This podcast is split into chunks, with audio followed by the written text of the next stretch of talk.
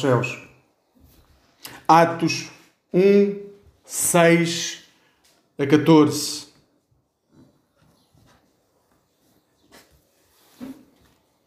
Assim diz o texto: Uma vez, quando os apóstolos estavam reunidos com Jesus, perguntaram-lhe: Senhor, será agora que vais restaurar o reino para o povo de Israel? Jesus respondeu: Não vos é dado conhecer o tempo ou o dia que o Pai fixou para a sua autoridade. Mas receberão poder ao descer sobre vós o Espírito Santo, e serão minhas testemunhas, tanto em Jerusalém, como em toda a Judeia e Samaria, e até aos lugares mais distantes do mundo. Depois de dizer isto, foi elevado ao céu, à vista deles, e uma nuvem encobriu-o, de modo que já não o viram mais. Estavam eles a olhar atentamente para o céu quando ele subia, quando, subitamente, apareceram junto dele dois homens vestidos de branco e lhe disseram: Galileus, por que estão aí parados a olhar para o céu? Este mesmo Jesus, que do vosso meio foi elevado ao céu, voltará da mesma maneira, como agora o viram subir. Então os apóstolos voltaram para Jerusalém, descendo do Monte das Oliveiras, que fica a cerca de um quilómetro de distância. Entraram na cidade e dirigiram-se logo ao primeiro andar da casa onde costumavam ficar. Eram eles Pedro, João, Tiago, André, Filipe, Bartomé, Bartolomeu, Mateus, Tiago, filho de Alfeu, Simão do partido dos nacionalistas e Judas, filho de Tiago. Todos tomavam parte nas reuniões de oração com regularidade e no mesmo espírito, juntamente com algumas mulheres, entre as quais Maria, mãe de Jesus, e com os irmãos de Jesus. Que este texto hoje nos possa guiar nesta tarde para estarmos juntos, na oração, dando testemunho de quem é Jesus para nós. Vamos orar. Bondoso Pai, que nesta hora em que nos aproximamos desta tua palavra, seja o teu Espírito a nos falar. Nos colocamos nas tuas mãos para que haja um mesmo Espírito e nós possamos compreender o que tens para nos dizer, de forma individual e como igreja, de forma a darmos testemunho quem é Jesus. É no nome dele que oramos. Amém.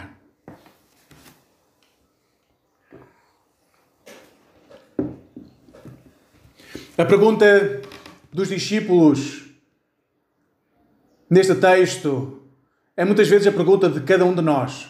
Quando eles dizem: Será que é agora que vais restaurar o reino para o povo de Israel? Será que é agora que vais manifestar o teu poder? Será que é agora que vais transformar a nossa realidade naquilo que nós ansiamos que seja? É difícil compreender o sentimento dos seguidores de Jesus, os discípulos, se não compreendermos o que está na base desta pergunta, que é a essência de todas as suas aspirações, de todos os seus desejos para estes discípulos, não tinha qualquer sentido serem cristãos, serem messiânicos, se não houvesse um Messias que restaurasse Israel. Se não houvesse de novo glória para Israel. Se não houvesse uma forma de expulsar os romanos. Se não houvesse forma de trazer de novo o culto para o centro de Israel o culto ao único e verdadeiro Deus. Contudo, Jesus tinha recusado este caminho. Tinha recusado antes de ter morrido e continua a recusar esse caminho, que era o único que poderia tornar viável a instauração de um governo messiânico terreno. Era aquilo, a possibilidade de, de voltar a trazer Israel, tornar Israel de novo num país independente. Jesus tinha recusado esse caminho, que era o regresso às armas. Jesus tinha recusado o regresso à violência. Jesus tinha recusado chamar para si um exército. Jesus tinha recusado o confronto. ainda que ressuscitado, depois de vencer a morte, Jesus não tinha nenhuma intenção de mudar a sua postura. Jesus não tinha nenhuma intenção de convocar uma luta armada. Jesus não tinha a mínima intenção de chamar para si homens que lutassem contra o Império Romano e, através de grandes manifestações sobrenaturais, vir a ser o grande rei da história humana. Bem pelo contrário, o texto diz que Jesus foi elevado ao céu, à vista deles, e uma nuvem encobriu, de modo a que não o viram mais. Há que ter atenção, porque na cosmovisão de então, o céu não era visto como é hoje. O céu não era um espaço galáctico interestelar um vazio onde é impossível haver vida. O céu era o lugar da luz. O céu era o lugar, depende de, uh, dos países que estamos a falar, da residência dos deuses. No caso de Israel, na residência do Deus Criador do céu e da terra. O lugar das hostes celestiais. Isso era o céu da altura. Hoje não vemos assim o céu. Mas não poderemos compreender este texto se não compreendermos que era assim que Jesus viram quando Jesus ascendeu aos céus. Quando Jesus ascendeu aos céus, o que os discípulos viram foi Jesus a ascender ao lugar das hostes celestiais, onde Deus reina. Assim, Jesus, ao subir na nuvem, ao se esconder, o que foi entendido pelos discípulos é que Jesus passou a estar na esfera do divino, do sobrenatural passou a ter a mesma essência do próprio Deus. Ou seja, ainda uns momentos antes, os discípulos estavam a perguntar a Jesus como é que ele podia pregar em armas, quando é que ele viria instaurar o governo messiânico, como é que Jesus iria eh, sublevar aquela população para que o império opressor fosse expulso e Israel ganhasse de novo o poder sobre todas as nações e logo a seguir eles veem Jesus a ascender aos céus, a desaparecer, a tornar-se da mesma essência do Pai. Agora os discípulos foram inundados de uma forma repentina sobre, com uma outra realidade. Jesus iria para junto do Pai e eles ficariam com uma missão. Seria a extensão de Cristo sobre a face da terra. E isso estava muito longe de ser uma luta armada. Este é o momento em que os discípulos de Jesus compreendem que a luta armada não é a resposta, que o confronto não é a resposta e que o facto de Jesus ter vencido a própria morte não é o início da luta que irá eh, fazer com que Israel seja livre, mas é o início do discipulado comprometido. João conta-nos que Jesus afirmou ser a luz do mundo. Agora, os discípulos de Jesus podiam compreender o que é que isso significava. Não metaforicamente. Os discípulos de Jesus compreenderam o que isso realmente significava.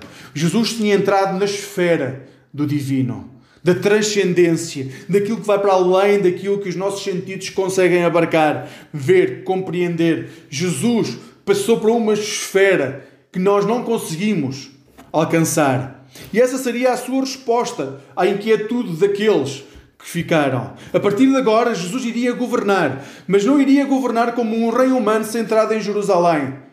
Jesus iria governar ao lado de Deus Pai Todo-Poderoso. E de lá iria para julgar os vivos e os mortos. Este seria o governo, a pura perfeição. Esta pergunta de restauro de Israel, o próprio Jesus declara: Não vos é dado a conhecer o tempo ou o dia que o, pai, que o Pai fixou com a sua própria autoridade. Agora atenção, porque logo a seguir Jesus diz: Mas receberão poder ao descer sobre vós o Espírito, e serão minhas testemunhas, tanto em Jerusalém como em toda a Judeia, Samaria e até aos, com, aos lugares mais distantes do mundo.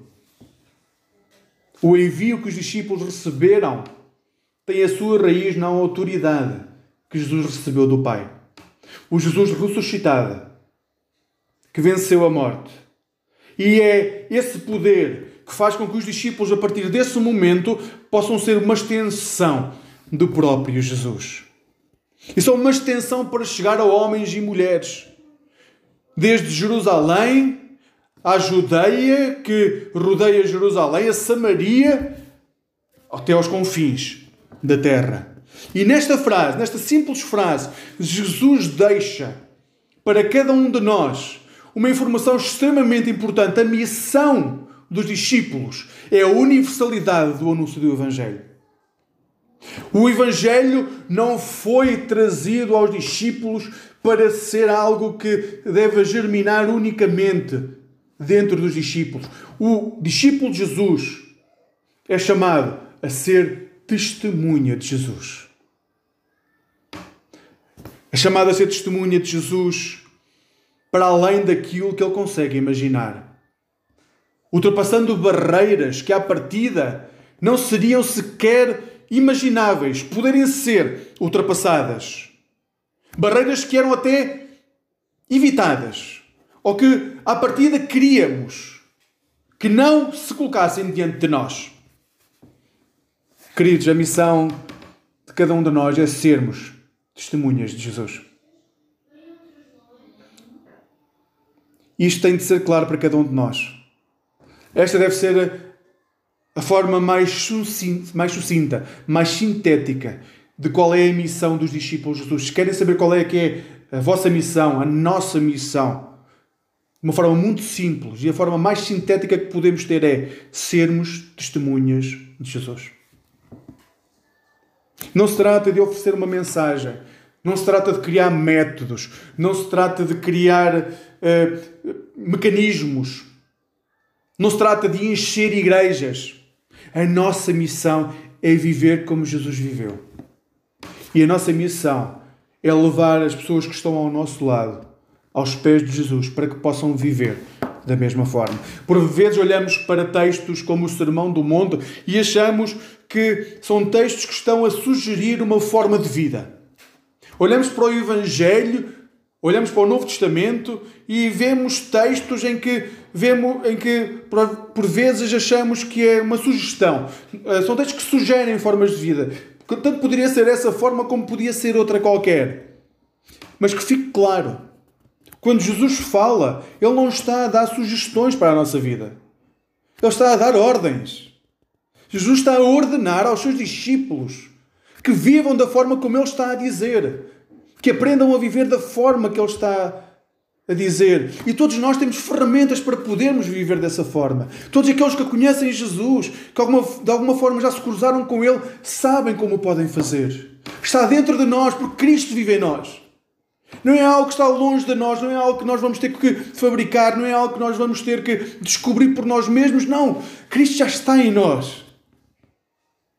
Ele vive em nós. Então, quando Jesus nos diz para nós fazermos alguma coisa, Ele não está a sugerir, Ele está a dizer que nós temos todas as ferramentas que necessitamos para o poder fazer, porque Ele está em nós. Como vimos a semana passada, o Espírito Santo, a partir do momento que passamos já a amar, está em nós. Então o nosso papel é vivermos como Jesus nos mandou. E assim, levar cada pessoa aos pés de Jesus. Temos de saber que a nossa mensagem não é uma ideologia como outra qualquer, ou não é uma religião, nem sequer é uma igreja. A nossa mensagem é uma pessoa. Jesus Cristo, o Filho de Deus vivo. Essa é a nossa mensagem, é uma pessoa. Jesus Cristo. E a única forma de levarmos essa mensagem é demonstrar às pessoas quem é Jesus, como ele viveu e o que espera que nós possamos fazer, pensar, sentir. E assim, estas pessoas, quando viram Jesus a subir ao céu, devem ter ficado com uma mistura tão grande de sentimentos que ficaram estonteados a olhar para o céu olharam para o céu e começaram a pensar: Uau, que coisa linda! Eu não sei se, uh, se qualquer um de nós visse Jesus ou alguém a subir ao céu da forma como estes discípulos virem, se não ficaríamos exatamente na mesma a olhar para o céu. Então apareceram dois homens e disseram àqueles que estavam a ver, a olhar para o céu, onde Jesus já não estava, mas porque estão aí parados a olhar para o céu? Jesus voltará da mesma forma que agora o viram subir. Poucos são os seres humanos que terão sido convertidos pela palavra de um anjo. ou através de um contacto de mensageiros de Deus enviados especificamente para que houvesse conversão. Não é algo que acontece todos os dias na nossa vida, nem é algo que acontece na vida de todos nós. Mas à luz das Sagradas Escrituras, e basta recordar Jacó, quando viu a escada uh, que ligava o céu e a terra e pela qual subiu e desciam anjos, histórias como essa fazem-nos pensar que não era improvável que Jesus, depois de ter subido, pudesse descer também. A própria história da Bíblia nos conta histórias e os, e os discípulos de Jesus, os apóstolos, sabiam as histórias. Sabiam que provavelmente Jesus ao subir podia subir e podia descer também. Na época do Novo Testamento, a ligação entre o céu e a terra era mais jovem e natural do que hoje. Ambas as esferas estavam ligadas, havia comunicação entre ambas as esferas. Como os astros eram visíveis da terra, a vida dos seres humanos era visível do céu. Como a luz e o calor penetravam na existência terrestre, as orações penetravam no íntimo de Deus. Contudo, nenhum ser humano que ascendeu aos céus arrebatado, alguma vez tinha voltado. Basta recordar Enoque ou Elias, que subiram ao céu. E há que recordar também que Jesus também subiu e não desceu de forma corpórea. Porém, aqueles discípulos continuavam presos a olhar para o céu, na esperança que Jesus pudesse descer Continuavam a olhar para o céu. E a questão de ficarem a olhar para o céu é que enquanto estivessem a olhar para o céu, não podiam ir para Jerusalém. Enquanto estivessem a olhar para o céu, não podiam ir para a Judeia. Enquanto estivessem a olhar para o céu, não podiam ir para Samaria. Enquanto estivessem a olhar para o céu, não podiam ir até aos confins da terra. Estavam presos no seu conforto a olhar para o céu. Isto é algo que pode acontecer quando nos prendemos a olhar para o céu de forma muito espiritual. A questão é que nós somos chamados a ser testemunhas. Em Jerusalém, ou seja, perto daqueles que nos são mais próximos, a Jerusalém significa aquele que nos são mais próximos, os nossos círculos mais próximos, podíamos dizer a nossa família, aqueles os amigos mais chegados, mais íntimos, essa seria a nossa Jerusalém. Na Judeia, ou seja, perto daqueles que nos rodeiam e que são parecidos connosco, socialmente, politicamente, religiosamente. Essa seria a nossa Judeia nos dias de hoje. Samaria, junto daqueles de quem não gostamos propriamente, que preferimos ver longe do que perto. E aqui podíamos colocar muitas vezes eh, outras confissões de fé, ou outros tratos sociais, ou outras nacionalidades, depende das pessoas. Samaria significa, são, é, é, é, o, é o testemunho de todos aqueles que não são iguais a nós e que nós preferimos não ver muito perto. E os confins do mundo que recordam todos aqueles que vão muito além daquilo que é sequer o nosso entendimento. Há pessoas que nós nem sequer conseguimos imaginar como são e como vivem. E se nós estamos presos a olhar para o céu, estas esferas deixam de ser cuidadas. Só podemos cumprir a missão de Jesus quando soubermos que o próprio Jesus virá. E a partir do momento que nós sabemos que Ele virá, então podemos deixar o nosso conforto de estar presos a olhar para o céu para passar a agir de acordo com a Sua vontade. Só quando nós temos a certeza que o Senhor virá, nós podemos realmente ir onde Jesus nos manda. E nem todos somos chamados para ir ao mesmo lugar. Nem todos temos a mesma missão. Mas todos somos chamados. Uns somos chamados a cuidar da nossa Jerusalém e passar uma vida a cuidar da nossa Jerusalém. Aliás, todos nós somos chamados a cuidar da nossa Jerusalém, daqueles que nos são mais próximos. Porque se não somos se não conseguimos cuidar daqueles que nos são mais próximos, as outras esferas desaparecem completamente. Mas depois uns são chamados a ir à Judeia, aqueles que conhecem melhor. Outros são chamados a ir a Samaria, aqueles que teoricamente seria, estariam no lado daqueles que nós não temos tantas afinidades. E outros são chamados a ir aos confins da terra, pessoas que não conhecemos. Todos nós podemos, sermos chamados. Os chamados é que são diferentes. Então o texto diz, no, perto do fim, e quando voltaram, todos tomavam parte nas reuniões de oração, com regularidade e no mesmo espírito. Os discípulos compreenderam que não podiam continuar eternamente a olhar para o céu. Então voltaram e começaram a orar em conjunto.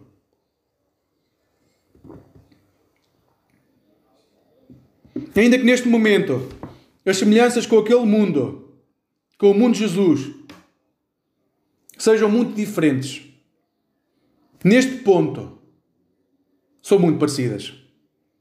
O nosso testemunho tem de passar pela comunhão com os irmãos. Apesar de tudo aquilo que estamos a viver, com o período de isolamento social, com o medo do vírus, agora que estamos em, a, eh, a desconfinar, com o medo daquilo que vai surgir, a comunhão tem que continuar a ser central na vida dos crentes. Orar uns pelos outros com regularidade tem que ser central na vida dos crentes. Orar uns com os outros sempre que possível é essencial na vida dos crentes. Procurar os meus irmãos, as minhas irmãs, para nos dedicarmos à oração é algo que exige, que é exigente e não deve ser tomado de forma leviana. Quando nós oramos, sempre que nós fechamos os olhos para orar, nós estamos a fazer algo muito sério. Nós estamos na presença de Deus. Então, orar em conjunto exige pelo menos três coisas. Primeiro, exige uma disposição para nos reunirmos uns com os outros. Mas ao reunirmos uns com os outros, nós sabemos que quando estamos a orar, todos nós esperamos a intervenção de Deus neste mundo. Nós oramos porque todos nós esperamos que Deus intervenha neste mundo. Não é um Deus que está longe de nós, não é um Deus que está numa esfera na qual não intervém no mundo. Quando nós oramos, e oramos em conjunto, o que nós estamos a dizer, nós temos a certeza que Deus vai intervir neste mundo, que Deus intervém neste mundo. A segunda coisa é quando oramos, nós dispomos-nos para nos entregar plenamente e clamar a Deus para que Ele intervenha. Uma coisa é saber que Ele intervém. O segundo tópico é, não é, Ele não somente intervém, nós clamamos para que Ele intervenha. E o terceiro, uma, uma predisposição para nos relacionarmos como irmãos e irmãs em espírito de unanimidade. Como o Pai e o Filho são um, nós também somos um. Então há metas e propósitos que são únicas em nós, são as mesmas em nós. E isso significa que nós temos que submeter o nosso individualismo uns aos outros. Que nós temos que abrir o nosso coração para que a comunidade saiba aquilo que nós estamos a pensar. Porque só assim podemos submeter aquilo que é o nosso sentimento à comunidade. E a comunidade pode compreender e pode aceitar ou pode corrigir. Quando oramos, o que nós estamos a fazer é colocar o nosso individualismo debaixo do discernimento comunitário. Muitas vezes nós temos medo de falar aquilo que nos vai na alma por termos medo de ser rejeitados. Mas esse é o processo natural de oração. Se não for comunitário, passa a ser somente de alguns iluminados. Então o que resulta é que o que lemos hoje, a cena que hoje lemos, não é o culminar dos planos de Deus. Eu diria que é o princípio dos planos que Deus tem para os seus discípulos. Lucas não inclui a ascensão no Evangelho de Lucas e coloca-o no livro de Atos dos Apóstolos. E Assim, ele dá início àquilo que é o processo da igreja. É, o livro de Atos dos Apóstolos é o, o processo, é o início do processo da igreja. E Lucas, de forma muito consciente, não colocou este texto no fim de, do, do livro de Lucas, mas coloca no início do livro de Atos. O que ele diz é a ascensão, é o início da caminhada do crente. Quando Deus derrama o Espírito, o poder de Deus sobre os crentes e os manda a ir como ser testemunhos, isso é o princípio do nosso testemunho cristão, da nossa vida como igreja. Jesus voltará em algum momento e voltará na forma que mais lhe parecer adequada e no momento que achar por bem. Mas entretanto, a terra não fica vazia. Os discípulos têm a sua missão. Nós estamos neste mundo como instrumentos, como luvas nas mãos de Deus. os que cremos naquele que venceu a morte. E a Ele dedicamos a nossa vida. Gostava de terminar deixando-vos uma sugestão para as vossas orações esta semana.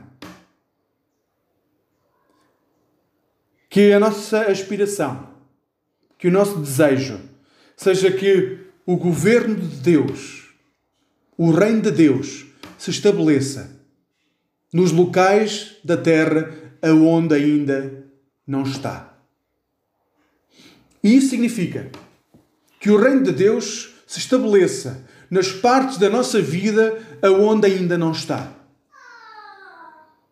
Que isso, isso significa que o reino de Deus se estabeleça nas pessoas da nossa família aonde ainda não está. Que o reino de Deus se estabeleça nas nossas esferas de influência amigos, trabalho, é onde ainda não está. Que esta seja a nossa oração, mas que esta não seja uma oração de uma semana, que esta seja a oração da nossa vida. Que o reino de Deus se estabeleça naqueles que nos rodeiam. E para isso, para que isso possa acontecer, para que o reino de Deus possa estender sobre a face da terra, a começar em nós, que nós possamos ser testemunhas de Jesus. Que nós possamos agir como Jesus agiria que nós possamos estender as mãos como Jesus estende. Ultrapassar as barreiras como Jesus ultrapassou. Dando testemunho assim de Deus, Pai. Que hoje possamos entregar a nossa vida a Cristo. Também vos exorto a estar em oração regular Oração regular pela Igreja,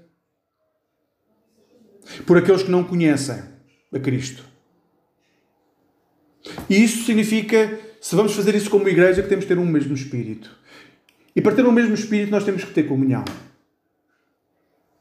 E para termos comunhão, nós temos que partilhar vida. E temos que partilhar caminho. Volto a recordar-vos que podemos fazer isso de várias formas. O culto comunitário é uma dessas formas. Mas nós temos o estudo bíblico à quarta-feira, onde percorremos caminho. Nós temos o projeto um pelo outro, onde percorremos caminho.